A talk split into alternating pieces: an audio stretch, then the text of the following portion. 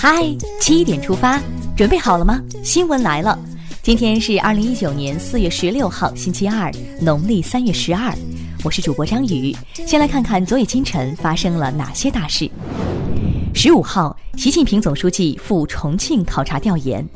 一下飞机，他就转乘火车、汽车前往石柱土家族自治县忠义乡小学华西村，深入农户家中和田间地头，实地了解脱贫攻坚工作进展和解决两不愁三保障突出问题情况。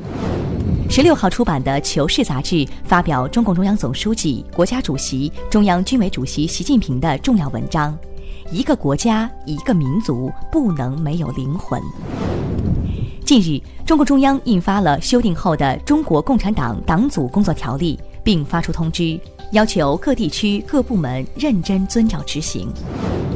针对美国国务卿蓬佩奥访问智利等拉美国家期间对中国和中拉关系发表的不友好言论，十五号，外交部发言人陆康表示：“公道自在人心，相信拉美国家会做出正确判断。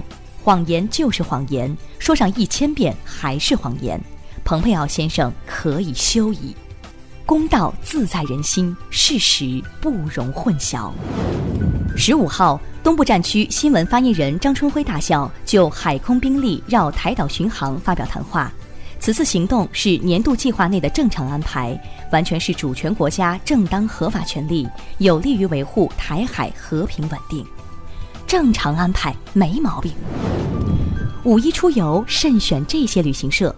文旅部近日发布公告，取消七家旅行社的经营出境旅游业务，注销三家旅行社的旅行社业务。今年，文旅部共取消三十家旅行社的出境游业务，注销十一家旅行社的旅行社业务，重拳出击，让大家安安心心去旅行。现在关注一条总台独家内容：近日，奔驰女车主维权事件持续发酵。十五号，央视记者专访女车主，她表示：“我是合理合法维权，不是按闹分配。”央视硬核点评：“必须等到坐在发动机盖子上哭诉，才能引起四 S 店的态度大转变吗？”此外，关于女车主反映的金融服务费问题，西安市税务部门已经介入调查，中国银保监会对此也高度重视，已要求北京银保监局对奔驰汽车金融开展调查。感兴趣的朋友，可以在央广新闻公号今天的“嗨七点出发”中点击观看。接下来了解一组国内资讯：十五号，山东济南一制药厂发生事故，已造成十人死亡、十二人受伤。经环保部门检测，对周边环境未形成影响，事故正在进一步调查处置中。海关缉私部门近期侦办一起特大象牙走私案，现场查获七点四八吨象牙。这是我国海关近年来破获的最大规模象牙走私案。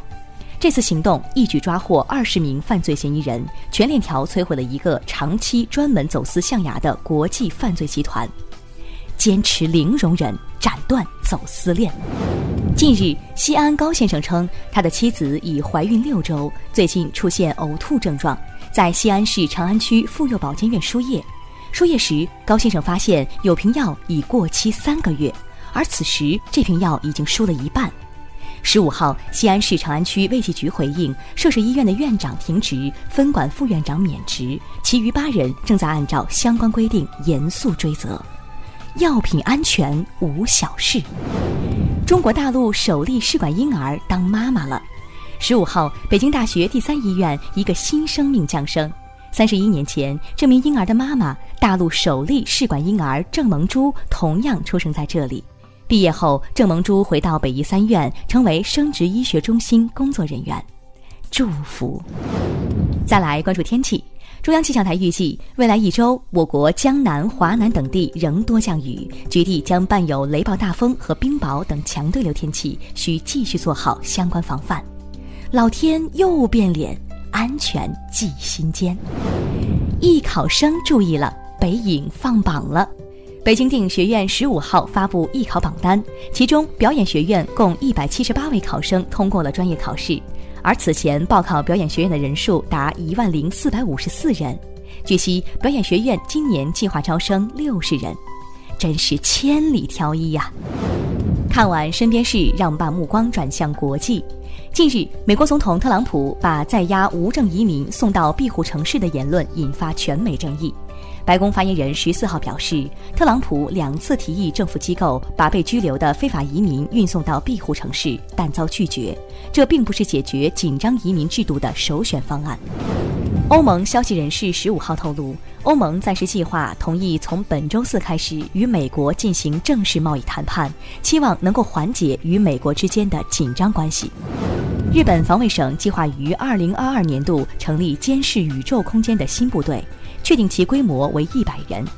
日本防卫省还计划与美国、英国和澳大利亚等国共享机密情报的五眼联盟合作，构建国际性的监视网络。请还太空一片安宁。说起最近疯狂刷屏的九九六 ICU，外国企业也不是天堂。随着电商的普及和发展，美国电商巨头亚马逊风头正劲。今年年初，亚马逊一度成为全球市值最高的公司。不过，据英国《卫报》十四号报道，亚马逊的员工并没有因此受益，相反，很多雇员要长期加班，薪酬待遇也不尽人意。员工九九六，老板福布斯。意大利卡塔尼亚警方近日在一华人商店查获八百多颗违法蛋，大部分为来自中国的松花蛋，还有一些咸鸭蛋。根据欧盟法律，这些类型的带壳蛋加工过程不被承认，已经发生转化，不能被定义为蛋制品，禁止从任何第三国进口。看来你们对中华美食还是不够了解。接下来是今天的每日一席话：一花不是春。孤雁南成行。二零一七年九月五号，习近平主席在厦门国际会议中心主持新兴市场国家与发展中国家对话会，并发表重要讲话。他在讲话中指出：“一花不是春，孤雁难成行。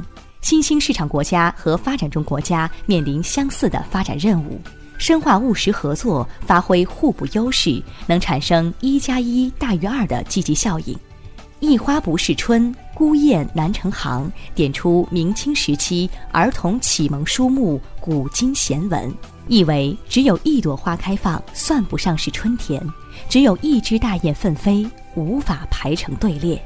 欲指个体脱离群体将难以成事，应依靠团结的力量，发挥协作精神，使大家变得更好。最后进入今天的每日话题。十一岁女孩用父母钱打赏主播近两百万，直播平台是不是该退钱呢？深圳十一岁女孩洋洋的一份检讨书引发网友围观。这个才五年级的孩子不但是直播平台的常客，且在打赏主播上消费了近两百万元。因为洋洋爸妈工作生意忙，洋洋妈妈便将自己手机交给洋洋使用，为了联系孩子、接送上学方便。洋洋不仅在平台上打赏，还私下给主播转账，金额都不小。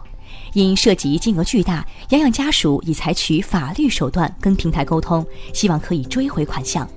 对于屡屡爆出的孩子大额打赏主播事件，该如何规范呢？